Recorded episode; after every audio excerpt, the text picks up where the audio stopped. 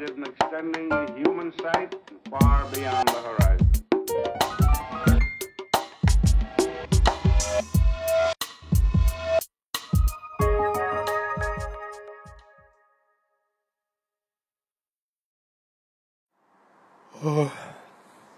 下课了，提问吧。我是其实第一次听王老师讲这个东西啊，我今天印象最深的就是对于各种的汞的描述。呃，您当时也谈到一个点，这个点其实是一个很多人都会问过的问题，我还想听听您的观点，就是为什么在远东地区，汞始终没有成为一个在建筑里面重要的一个体现方式？您刚才讲到混凝土对于汞的产生的影响，但有些地方，比如说晋东地区，它可能还没有很完备的混凝土的技术，它拿石头生垒，然后拿自己产的砖，就他们会衍生出来各种各样，比如说伊斯兰世界的各种各样的狗，但就是唯独把远东地区给绕过去了，这是为什么？嗯，由此引申还有一个问题啊，我就咱们就追问一个，就是是不是在崇高是隶属于有光、有汞这样的西方语境？好难啊，嗯，好，我我尽力回答哈，因为问的很有意思，然后里面包含很多很重要的大的问题，嗯，我觉得不是我能直接解答清楚，我就试图讨论哈。中国当然很有名的那个拱是赵州桥了，梁思成先生发现的嘛，隋代盖出一个很好的那个拱桥，跨度很大。可是我们能用来说关于拱这方面的其他的记录其实并不多，对吧？就像你说的，就是元明以后，我们开始盖很多叫无梁殿。中国人真是太爱那木结构梁柱体系了，所以凡是没用那个的叫它无梁殿，没有给人家一个正牌的名字，即使人家用汞盖了半天，挺费劲的。可是当然了，跟那个古罗马的这些同类型的建筑相比，那是望尘莫及啊。那当然是因为中国人花了全部的这个心力在木结构里面啊。很多人都试图来说，为什么西方用石头盖房子，中国用木头来盖房子啊？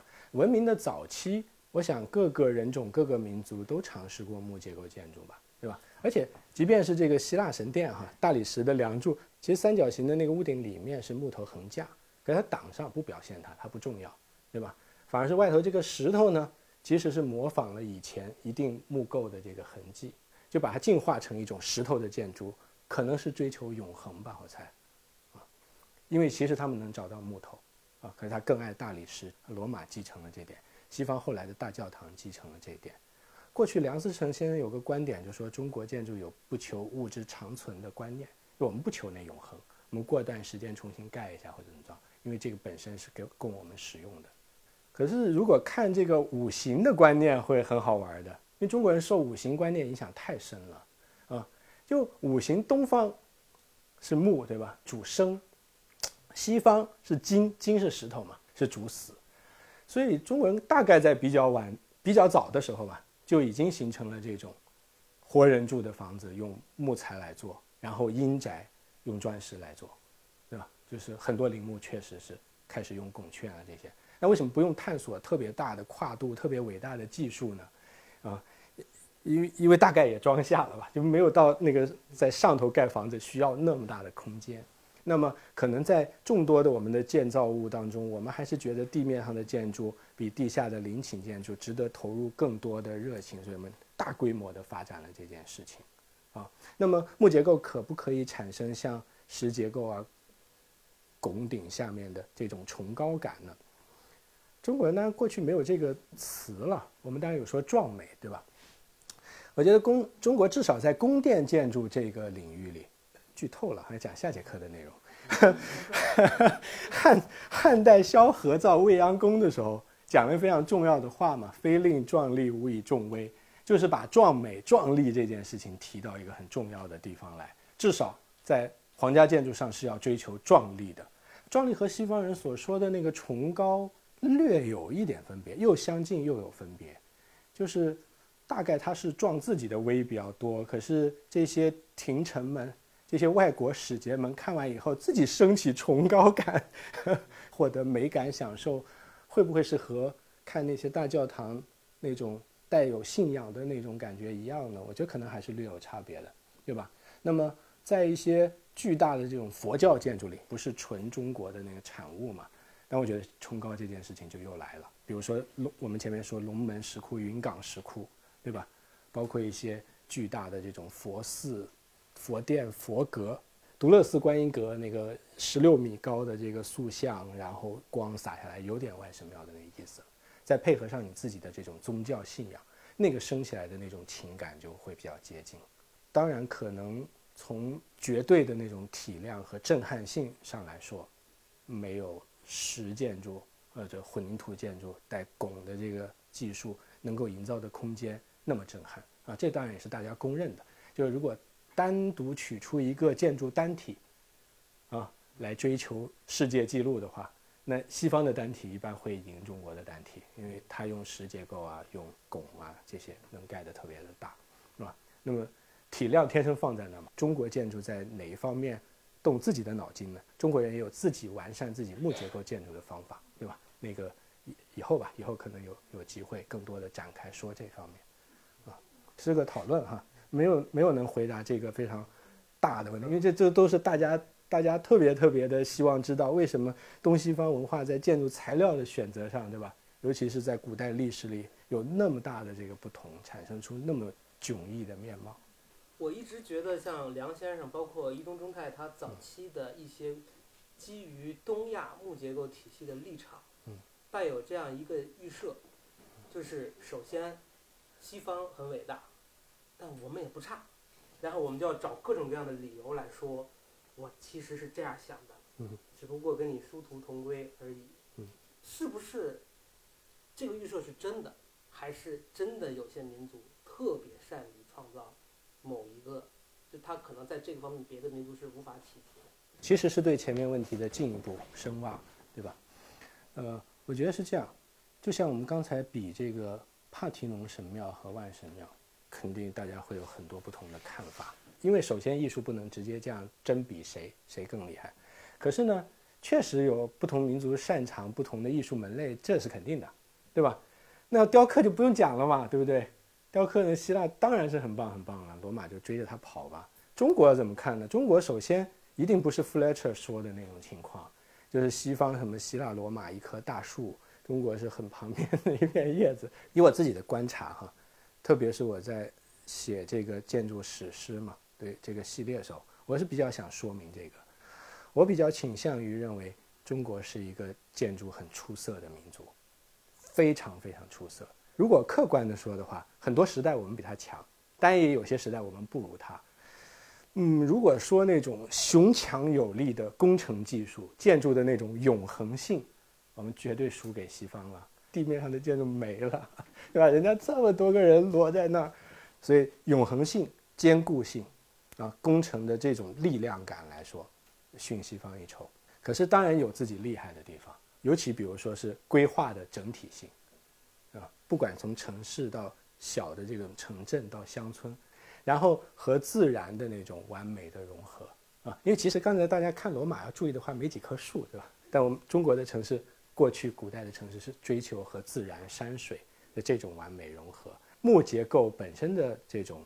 可能性被探索到极致，我想世界上所有民族当中，木结构做的最出色的就不用再不用再犹豫了，就是中华民族了。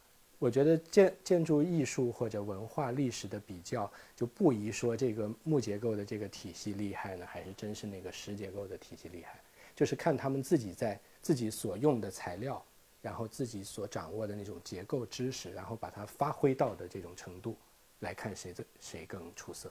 就像后来这个奈尔维用钢筋混凝土做那宝壳罗马小体育宫，但不能说他就比古罗马盖万神庙的那堆工匠更伟大，哎，因为你这时候又有了新的材料、新的技术，你在这个体系下做到极致，他在那个体系下做到极致。技术以外的审美问题就又回到了刚才投票，但是拉斐尔、米开朗基罗，是吧？文艺复兴三杰到底谁排第一名，是吧？这这个可能进入到一个大家喜好的。不同的那种美感当中去，啊，不过至少至少有一点吧，我自自己学这么长时间的建筑史，我可以很明确的，还还挺坚定的说的就是中国过去是一个建筑很强很强的民族，我们自己强调的有点少。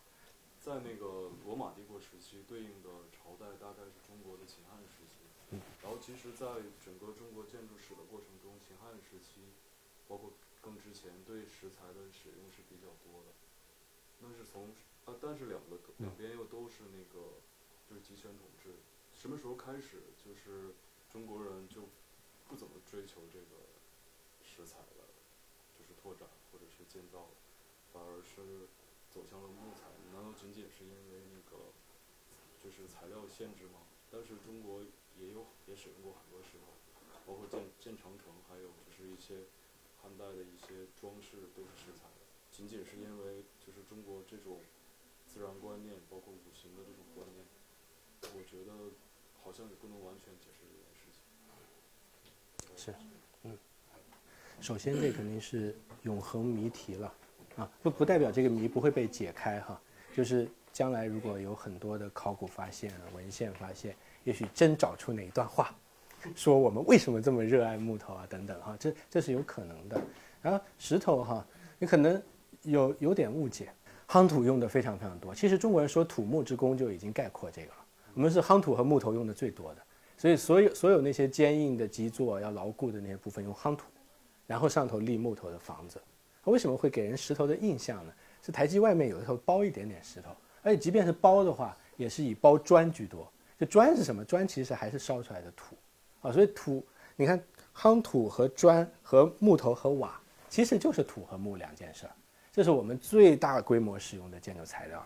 石头在地面上建筑呢，通常是起一些，比如说台基的脚步啊。或者栏杆呢，有点这个，我们说雕梁画栋，对吧？大概大概这个意思，装饰性的居多，就是真正用来当结构性的实建筑，啊，就最大规模的这种实建筑，主要用在陵墓工程啊、桥梁工程，就是不是活人在里面居住的这种工程。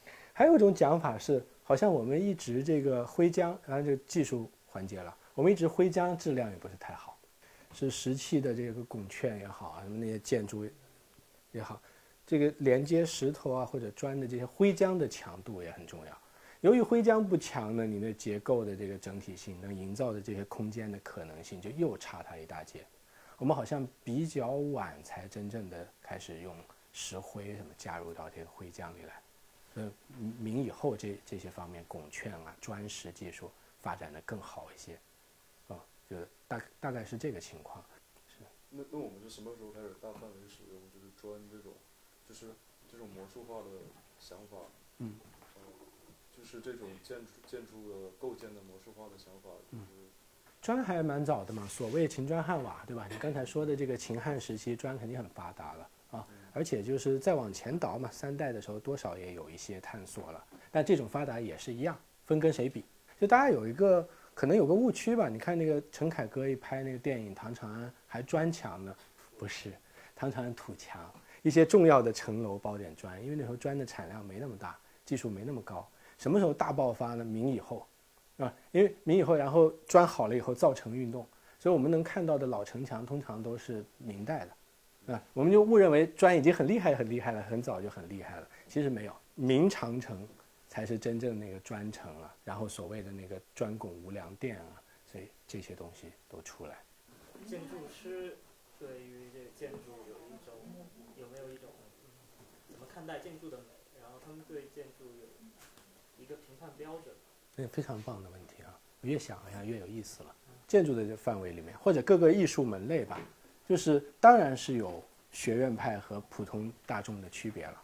因为学院派的教育是作用于你了嘛，对吧？因为你会去学艺术史嘛，你学建筑史嘛，然后慢慢的接受他所说的那些伟大的那些经典。建筑的领域里哈，凡是偏古典主义的啊，所谓的这种古典的，它有些法则嘛，对吧？我们前面说 order 西方黄金分割，我们那天讲中国的么天圆地方等等这些，然后裁缝，按照这些东西做出来，就因因为原来筛选过。那么进科班来学习的人，他的眼睛受过了另一种训练嘛，会变得有点和普通人不同，这是真的。我们不能说就是所谓的受过建筑训练的这个建筑师对于建筑的审美一定高于大众，只能说明就是由于你受了那个科班的教育，你真的和他不同了。而且有的时候，教育变成一种教条的时候，还会把你教坏。建筑师有没有一种共同的觉得什么是好的建筑的呢？很难找到的。但是比较多，大家还会接受的一种是所谓的结构理性主义，哈，就是说你用这个结构做的建筑，比如说混凝土的，或比如说大理石的，你就堂堂正正表现自己，不要在外面再加一些虚假的东西，你很诚实的袒露了自己的材料结构所形成的那种空间，能打动人的话，我们认为是比较高的建筑的美。刚才您讲了有三种，就是经常用的注释在哦古希腊嗯，然后这种注释是很早以前就定性下来以这三种为主，还是其实有百花相对来说百花齐放的时期，最后沉淀下来这三种，并且被注入当时的营造法式里，所以传入这三种比较多，还是说就是怎样才会到现在只以这三种为主，是怎么形成的这样一个状态？原来百花齐放，各种各样的都有过，然后慢慢的那个找出几个那个最受欢迎。尊崇的，然后在学院派里教啊。可能有的时候学院派将死也是因为这个吧，就你用它当然很棒了，因为人家已经筛选过了，非常好的用，然后不可能盖出丑的。可是那种勃勃的生机可能又没了，甚至就是这个注释本身它所蕴含的那种生机，你可能都没有体会到。如如果大家去那个希腊或者去罗马，能够看到各种多利亚、各种埃奥尼、各种克林斯，而且实际上被学院派在使用的时候，因为你建筑还是有功能的嘛，你也不能完全就这么往上套嘛，对吧？根据你具体那个地方可能的，你还会做调整。当然，我觉得造型艺术的训练有一点还是很重要的，就是看出各种这样的不同的东西，哪个真的更更美？或者说哪个真的表达了和其他不同的那种味道是你喜欢的，不管它符不符合那个最标准的那个教科书里说的，能把握住这个东西，就是把握住了它的个性啊。所以实际上你的目标是创造美嘛。如果你因为学习这种规范把自己捆在这个盖出来还不美了，说明你根本没学到，没有学到它的精神。就是那段时间的建筑的，呃，传承方式是，是也是口口相传，还是当时有没有一种文献，大家一个个在建筑的过程中传播，还是说也有营造法式这样的一本书，或者一种制式的流传方法？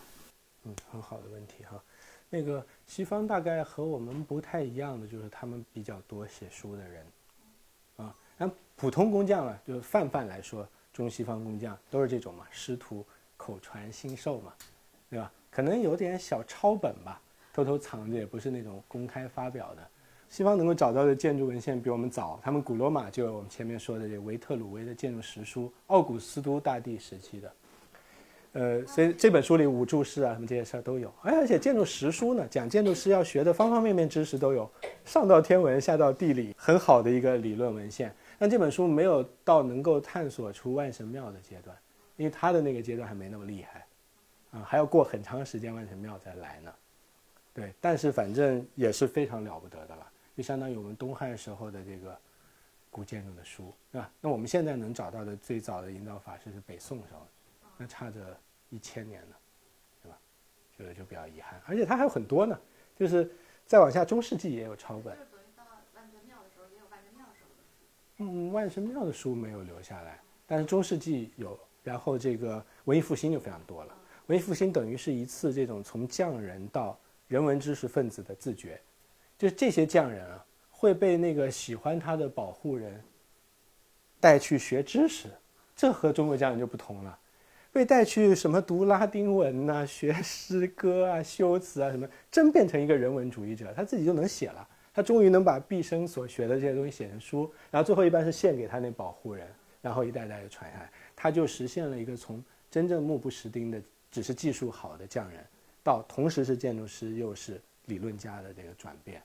这个环节里面，中国确实也只有那个李诫营造法师，就他是一个大臣。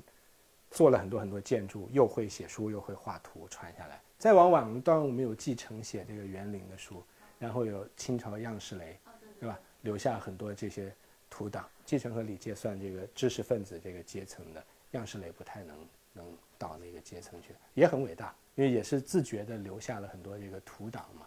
可是和那个不管怎么样，和文艺复兴那些更有自觉性的啊这种成为人文知识分子的这些匠人相比，嗯，没办法的。建筑师，比如说跟其他职业相比，他有没有他的心理焦虑？你们的焦虑能归纳出来？肯定非常焦虑啊！这个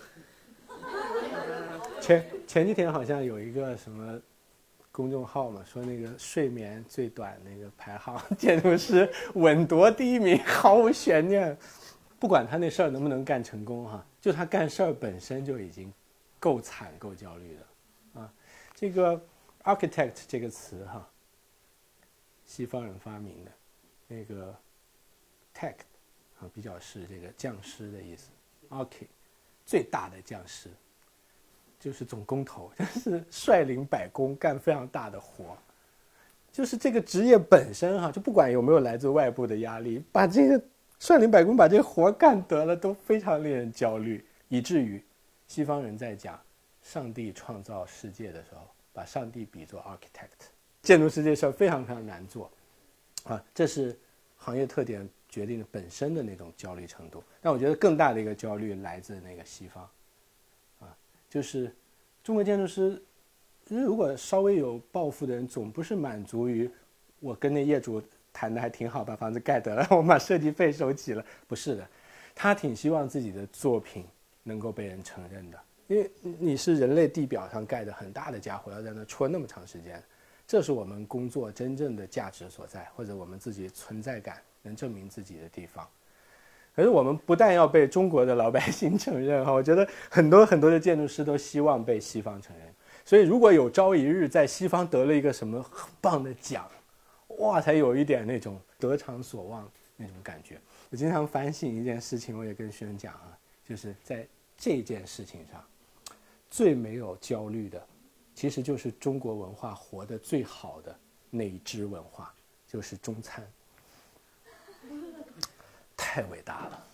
我认识的人里面啊，中国人里面没有一个人跟我说过觉得西餐比中餐好吃的，真的，没有人。你们不许出来啊！不准啊！心里这么想也不能说。就其实这样的人很少嘛，就说明中餐活着，中国的饮食文化活着，而且活得非常好，好到什么程度？没有创新的焦虑，有没有要去获得西方承认的焦虑？没有啊，对吧？我需要一个法国大厨，然后在一次演讲说：“哇，中国那个厨子菜做的真好，比我还好。”别逗了，根本想都没想过这事儿，对吧？反而是跟那些米其林餐厅的大厨去比赛的时候，对吧？人家一堆锅碗瓢盆，我们一把菜刀就去了。可是建筑是会的啊，你比如今天叫你盖一个体育馆，对吧？你用了一个中国古典的形式，然后盖一个什么什么。清华什么百年大讲堂，你敢扣上一个大屋顶？朱老师，您焦虑吗？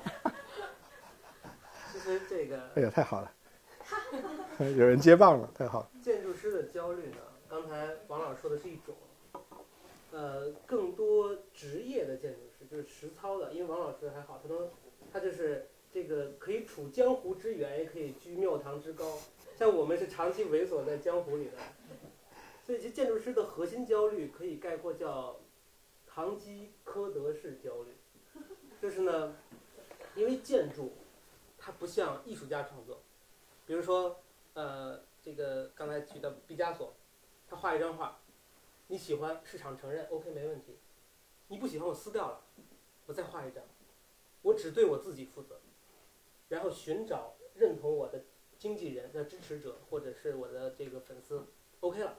建筑不是，任何一个建筑，刚才王老师举的所有的例子，他们一定经过了非常痛苦的过程。你们看到那些你们笑的哈哈大笑的那个，在这个呃什么这斗兽场中间盖一个教堂，我都能想象出后面有多少画图被这个画死的，然后哭死在教堂那个教皇面前的艺术家。伯尼尼，你觉得伯尼尼对？你看瞧瞧伯尼尼，您现在看鲁夫尔宫那个东立面是修成那样的。伯尼尼出过好多方案，然后那个对都没中标。那老头子吭哧吭哧在那画，然后那个极尽谄媚，穿着华丽的丝绒套装讲是吧？底下坐的好多美女，那个然后就然后贵妇嘲笑他说：“你这太 low 了是吧？还是老派。”嗯，就是这后面都是血泪啊，包括那个把那个 把那个斗兽场改成那个那个什么什么纺织厂的，那多牛啊！那个那个人很棒的，抛出古建的这个保护之外，他绝对是一个旧建筑改造的大师啊。画那么多图，没有人理他，最后拿着被你们嘲笑一顿。因为建筑是一个庞大的社会协作的产物，它的上游是资本啊，这么这么牛的艺术家，你没有教皇支持行吗？没有美第奇家族支持，你们那些人干什么？瞎扯淡，对吧？那么说有资本，有决策者，然后中间有这个跟你协作的建筑师，然后后面还有工匠，啊，还有一次一次各种各样的，任何一个变量在变化，你建筑师做的东西就会打折扣，你看到的所有东西都会都会变化，所以你是一个人的自我的决策和自我意志跟庞大社会系统的对峙，那么这对这这个这个多可怕呀！就所以说，你看到那些真正的大师，你去看他们早年的作品，啊，比如说你们现在都很喜欢魏延武，有建筑学的同学，是吧？魏延武早年盖的房子你们看过吗？建筑在绝大多数情况下，它是一个社会生产的产品，是要被销售的、被认可的、被别人花钱买的。每一个人的个人意志，当你和全体系来对抗的时候，你必然焦虑啊。像至于像王老师说那个什么被世界承认，那我们哪敢被世界承认？我们先被业主承认。我烧香了，我所有的庙，奶奶什么庙我都拜了。就是说，而且这里面你还要就是因为刚才呃那个小天说的，就是说，你们建筑师是不是有一套评价体系？你们建筑师怎么总这么装叉是吧？就是这个事儿就是这个矛盾的一个核心点。我们受了教育，我们是被教好了也好，被教坏了也好，总之我们被教育了。被教育之后呢，我们就有一套自己的判判断标准。但是呢，你这个标准跟社会实际是有脱节的。说建筑师还要在你的业主面前去研究一套翻译系统。比如说，我们很少跟跟这个业主描绘哇崇高、伟大，我看那个光奔在所有的神像面前跑。青年女性业主也许可以，读过书的是吧？中老年油腻男性你怎么跟他聊呢？你只能跟他聊这个一定挣钱，这个每晚卖三千。好，这个是人类共通的语言。你就要把所有的你的这种阴谋诡计包藏在这套谎言体系里，你说能不焦虑吗？是吧？就说这个。还是你是建筑师？